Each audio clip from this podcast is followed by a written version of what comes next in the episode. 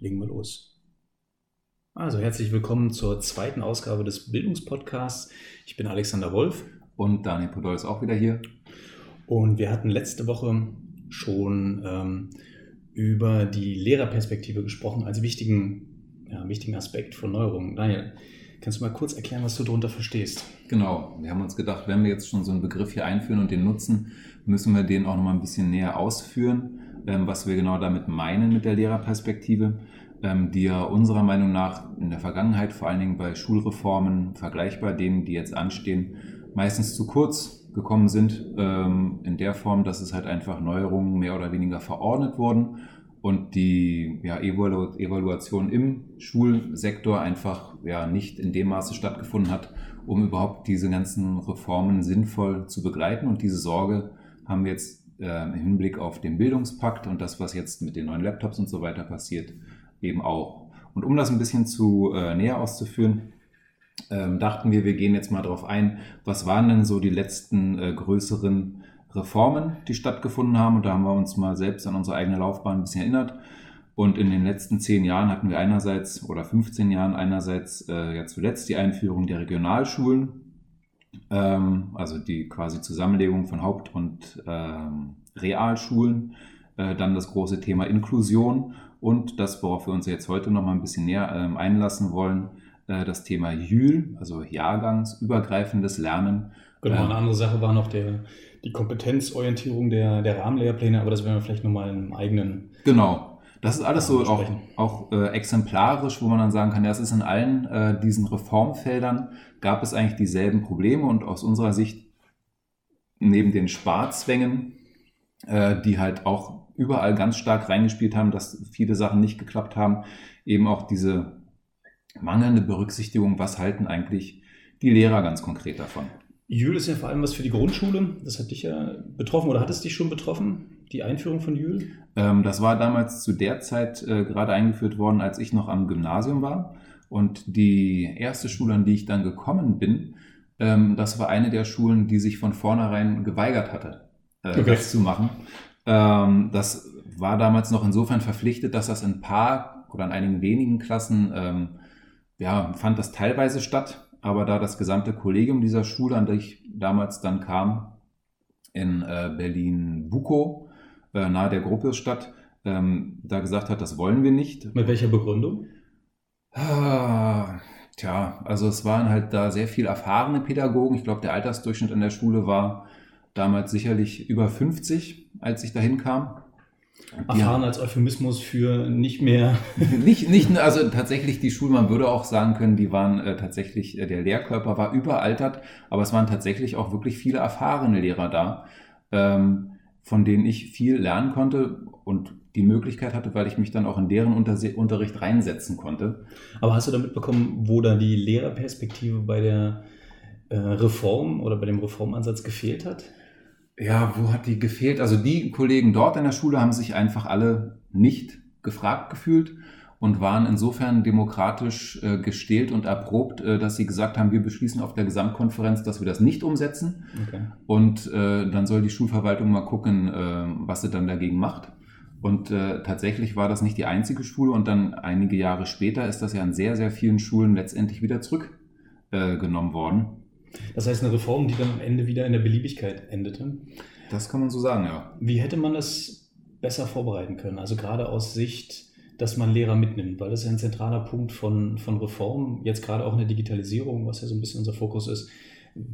An welcher Stelle hätte man da im Vorfeld die Lehrerperspektive berücksichtigen können oder müssen? Ja, tatsächlich war das so, dass damals bei der Einführung es schon ein, zwei äh, Pilotschulen gab, aber auch die Begeisterung, mit der sich die Berliner Bildungsverwaltung auf das Thema gestürzt hat, äh, hing eben auch damals zusammen mit, aus meiner Sicht, mit den Sparzwängen.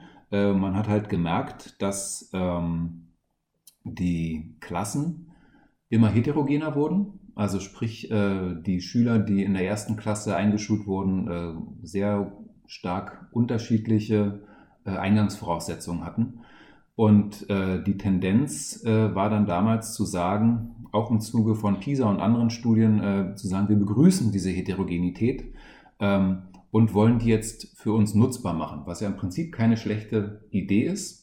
ähm, was aber von vornherein, so schön sich das auch anhört, das für den Lehrer sehr viel schwieriger macht, ähm, einheitliche Leistungsstandards äh, zu erreichen. Vielleicht nochmal, Jül bedeutet jahrgangsübergreifender Unterricht. Genau. Das heißt Klassen von 1 und 2 beziehungsweise 1 bis 3. Genau, die wurden dann zusammen unterrichtet und das sollte halt, die Idee dahinter ist äh, ja, lernpsychologisch äh, interessant und auch gar nicht äh, verkehrt, dass halt die in der Gruppe 1 bis 3 meinetwegen, sagen wir mal, die Zweit- und Erstklässler von den Drittklässlern und die Erstklässler auch von den Zweitklässlern profitieren und äh, den Zweit- und Drittklässlern umgekehrt, dass halt auch bewusst gemacht wird, wie äh, anspruchsvoll das ist, ähm, solche äh, Lernprozesse wieder anderen zu vermitteln. Also an sich hört sich die Idee gut an, aber was bedeutet das denn für die unterrichtenden Lehrer? Ja, das hat in der Realität bedeutet, ähm, dass die, naja, doch sehr heterogenen Gruppen, wie sie eben waren, dazu geführt haben, dass bei vielen Lehrern einfach eine Überforderung eintrat. Denn wenn man vorher bei einer einzelnen Klassen- oder Altersstufe ähm, beispielsweise drei Niveaustufen berücksichtigt hat, ähm, gemäß so dieser klassischen Glockenkurve, halt was für den Mittelbauch, was die meisten betrifft, dann noch vielleicht einen äh, höheren Anspruch für die etwas schnelleren und noch etwas einfacheres für die, die noch nicht ganz so weit waren, äh, bedeutet das jetzt, dass man, je nachdem, ob es eine, zwei oder drei Klassenstufen sind, äh, jetzt also sechs oder neun statt drei ähm, Stufen berücksichtigen muss bei der Differenzierung. Und diese Idee mit der Vermittlung, dass die Kinder das den anderen Kindern selbst beibringen müssen, ist halt auch nicht so einfach, wie sich das auf dem Papier anhört. Sehr voraussetzungsreich. Also muss den Kindern auch erstmal beibringen, wie das funktioniert. Genau. Das passiert nicht automatisch.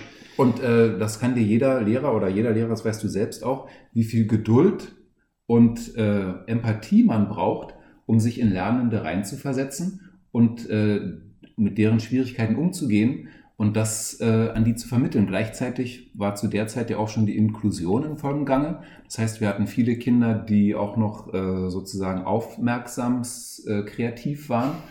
Ähm, und äh, eigentlich das gewohnt waren, dass halt äh, die Eltern zu Hause sich äh, um das Wohlergehen dieses einzelnen Kind permanentes gekümmert haben. Und so ein Kind ist dann in so einer Lernsituation oder Lehrsituation heillos überfordert gewesen. Ja. Und diese Überforderung überträgt sich auf die Lehrer. Das heißt, tatsächlich bräuchte man pro Klasse zwei Lehrer. Richtig. Das war auch in diesem Konzept ursprünglich so enthalten. Und es gibt einige wenige Schulen, tatsächlich einige äh, Gesamtschulen, die vorher so schon so breit aufgestellt waren, dass, ähm, dass die halt so viel Lehrpersonal dafür hatten oder diese sogenannten multiprofessionellen Teams, dass meinetwegen noch ähm, ein Lernhelfer von der Schulsozialarbeit oder ähnliches noch dazu kam, um da diese Lernprozesse zu ähm, fördern und zu unterstützen. Es ist aber auch gleichzeitig so, dass äh, wenn man jetzt zwei Lehrpersonen gleichzeitig in der Klasse hat und das in Lernphasen so ist, dass jetzt zwei Lehrer gleichzeitig mit den Kindern äh, sprechen, dass das auch wieder völlig neue Herausforderungen mhm. für die Lehrer beinhaltet, die einfach nicht ausreichend berücksichtigt wurden und vor allen Dingen, wo auch kein Lehrer in seiner Berufslaufbahn hin ausgebildet wurde, so mit solchen Teams umgehen zu können. Ähm, denn auch, ja, das wissen wir auch, äh, Lehr Lehrerpersönlichkeiten sind halt auch sehr, sehr unterschiedlich. Genau. Das heißt, wenn wir uns jetzt überlegen, wie so ein Transformationsprozess oder eine, eine Änderung von Schule vonstatten gehen kann, müsste man im Vorfeld diese Probleme identifizieren, also die Lehrerperspektive einnehmen. Genau. Das könnte man an Pilotprojekten machen. Du hast ja gesagt, es gab Pilotprojekte. Ja, in diesen Pilotprojekten wurde es tatsächlich dann auch versucht, entsprechend auszustatten. Aber es gab halt dann, soweit ich das äh, überblicken kann und weiß von Kollegen, die dann in diesen Schulen teilweise unterrichtet haben, ähm, es gab halt auch einen ja, schulpolitischen Drang. Das war etwas, was umgesetzt werden sollte, weil man auch da das Sparpotenzial drin gesehen hat. Ähm, oder auch einfach die Notwendigkeit, auf diese PISA-Ergebnisse zu reagieren. Ja. Anfang der 2000er gab es ja eine ganze Welle von Reformen, die versucht haben, dem, dem PISA-Schock was entgegenzusetzen. Und ich glaube, aus politischer Sicht hatte man nicht die Zeit, 20 Jahre zu testen, zu evaluieren und so etwas langsam einzuführen. Genau, das war ein politischer äh, Druck vorhanden, dem man gerecht werden wollte und gleichzeitig die Notwendigkeit, gerade hier in Berlin hatten wir das ja gerade in den 2000er Jahren, äh, arm aber sexy, der tolle. Slogan, äh, das Ganze noch mit möglichst wenigen Mitteln umzusetzen. Insofern ist die Situation durchaus vergleichbar, auch mit dem, was wir jetzt haben. Genau. Also, dass Digitalisierung etwas ist, was drängt, wo allen bewusst ist, es muss etwas passieren an Schulen, wo es äh, Handlungsbedarf gibt, aber ähm, man sich jetzt gegenseitig ähm, versucht zu überbieten mit, mit äh, Ansätzen mhm. und aber nicht die Zeit hat, die wirklich zu Ende zu durchdenken. Und ich glaube mal, das ist vielleicht auch ein anderer Punkt, ähm, auf den wir eingehen könnten, diese Lehrerperspektive bei der Maßnahme, die jetzt seit zwei Wochen, drei Wochen diskutiert wird, äh, Laptops für Lehrer. Und genau. vielleicht in einem größeren Kontext eben auch Hardware für Schüler. Was sich auf den ersten Blick ja toll anhört. Also jeder Lehrer bekommt vom Staat einen Laptop bezahlt. Kann man mhm. ja eigentlich nichts dagegen haben. Nee, so ein bisschen schließt sich da äh, der Kreis, denn das ist die gleiche äh, Grundproblematik. Wir haben eine äh, Herausforderung, ja, vor der das Schulsystem jetzt wieder stellt, äh, sich äh, gestellt sieht. Ähm, jetzt in dem Fall äh, die Digitalisierung, die in den Schulen in den letzten 20 Jahren, ja, 2009 oder 10 war das, glaube ich, Angelas Spruch äh, mit Neuland. Ähm, ja, der Herausforderung sieht man sich gegenübergestellt, nachdem das lange verschlafen wurde. Und äh, jetzt muss halt was passieren, weil wir gemerkt haben, dank Corona, ähm, dass das halt evident ist, dass das äh, drückt. Und wir haben, ich befürchte, dass es halt, weil die Strukturen sich nicht geändert haben, auch in den Schulverwaltungen nicht, dass jetzt wieder Ad-Hoc-Maßnahmen kommen. Das ist halt politisch populär, mhm. äh, zu sagen, jetzt wir investieren jetzt aus diesen 100 Milliarden, die wir jetzt aufgenommen haben, 500 Millionen auch in die Bildung. Es ist eine gute Maßnahme. Aber was ist mit der Nachhaltigkeit? Ja, das muss man sich überlegen. Ja, das ist ein Problem. Und auch einfach jetzt konkret. Also wir haben jetzt dieses Geld, ja, hast ja gesagt, Geld wird immer eine knappe Ressource sein, mhm. ja, auch 500 Millionen, wenn wir jetzt an äh, Infrastruktur denken, an Ausstattung, an Fortbildung, ist das tatsächlich für äh, Deutschland nicht viel Geld.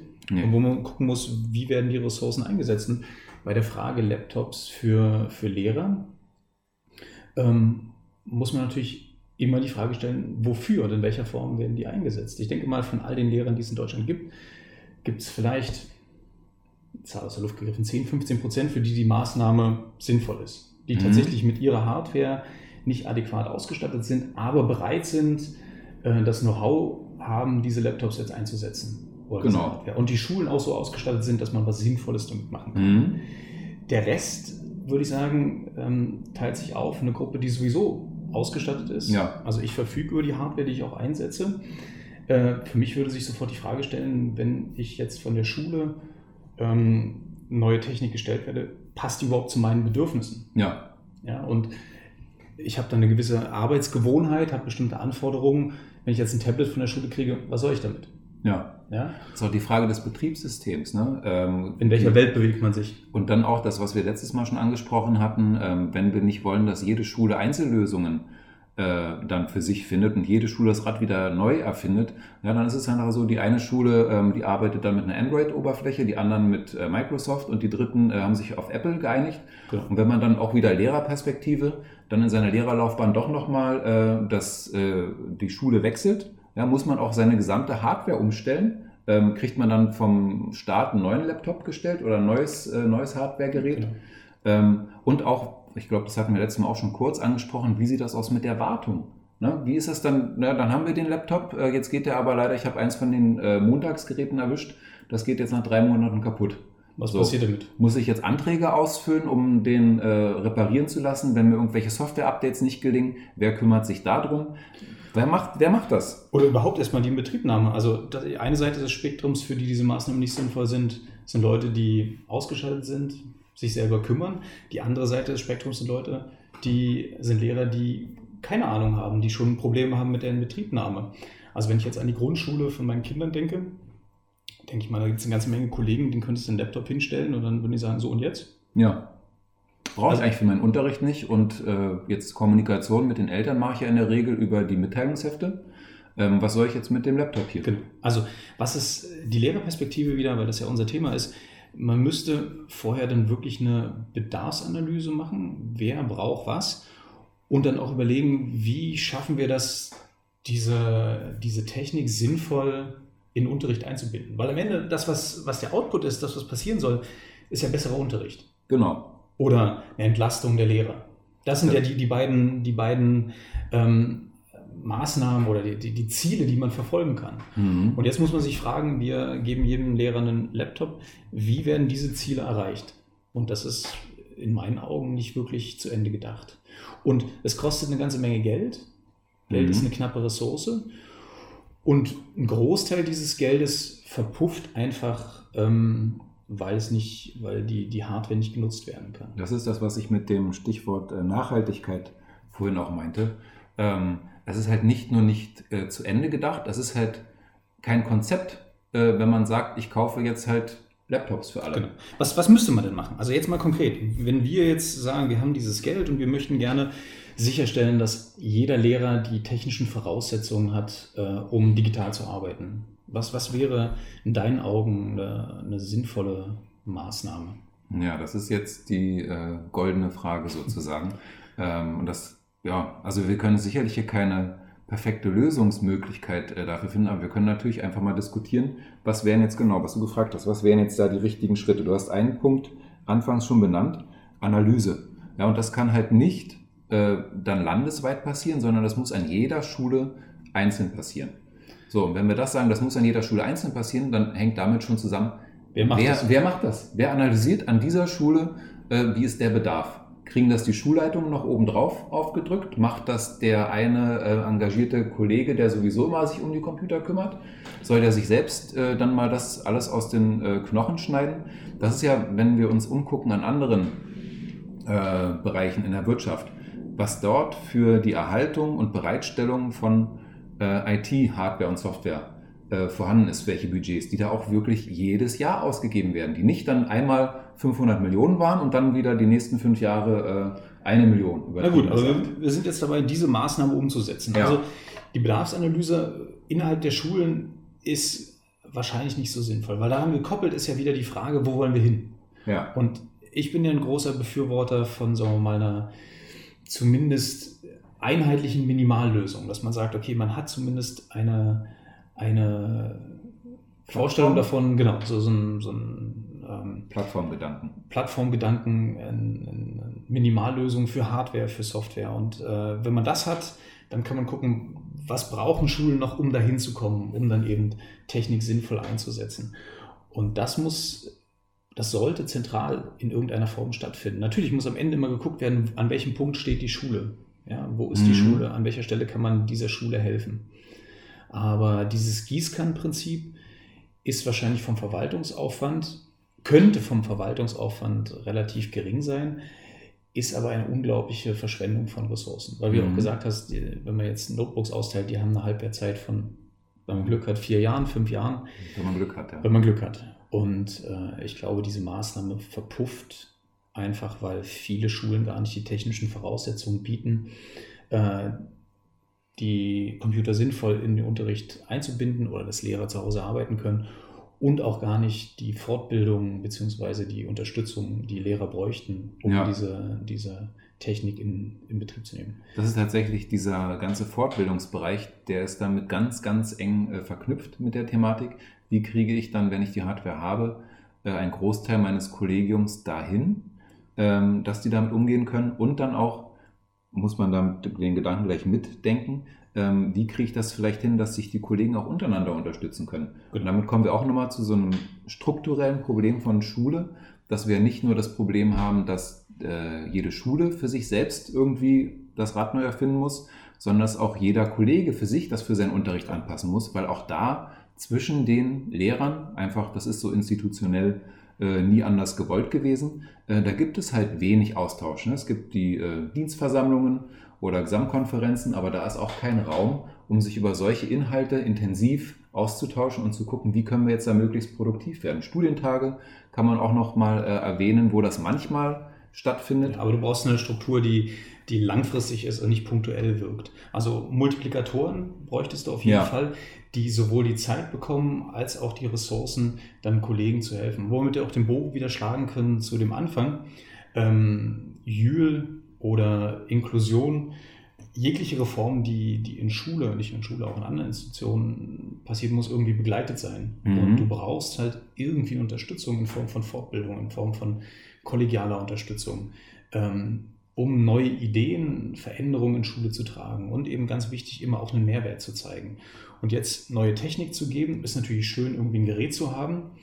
Aber das Gerät an sich stellt eben noch keinen Mehrwert für, für den Unterrichtsalltag. Und um ja. nochmal die Kurve zur Lehrerperspektive zu bekommen, eben diese äh, Erleichterung der Arbeit für den einzelnen Kollegen muss dabei einfach ganz, ganz zentral sein. Denn sonst hat man immer das Problem, was eben auch bei den zuvor gegangenen Reformen, äh, die dann unter Sparzwang stattgefunden haben, dass halt neun von zehn Lehrern äh, hinterher sagen, ja, wir haben jetzt den Teil umgesetzt oder haben auch bestimmte Sachen abgelehnt aber im Ergebnis äh, habe ich jetzt mehr Arbeit als vorher. Und wenn das auch bei der Digitalisierung wieder passiert, dann weiß ich schon, dann sitzen wir in zwei Jahren wieder hier und reden über die nächste gescheiterte Reform. Das wollen wir gerade nicht. Genau. Also das sind natürlich unsere Meinungen, unsere Beobachtungen, unsere Erfahrungen. Wenn ihr andere Erfahrungen habt, anderer Meinung seid, könnt ihr das gerne posten. Wir arbeiten immer noch an einer sinnvollen Struktur. Ja. Ähm, werden euch auf dem Laufenden halten, an welcher Stelle. Wir werden es wieder auf YouTube stellen. Jetzt mittlerweile könnt ihr den Bildungspodcast auf Spotify hören. Genau, und da auch. So nach und nach werden wir uns jetzt ausweiten. Und da weiter vernetzen und wollen auch gerne, äh, wenn es klappt, in der nächsten Folge schon äh, einen Interviewpartner uns dazu holen, ähm, um auch nochmal da Erfahrungen präsentieren zu können, die eben über unseren Horizont hinausgehen ähm, ich denke, das ist auch ganz wichtig. Genau. Also eine schöne Woche und wir hören uns hoffentlich bald wieder. Macht's gut, bis bald.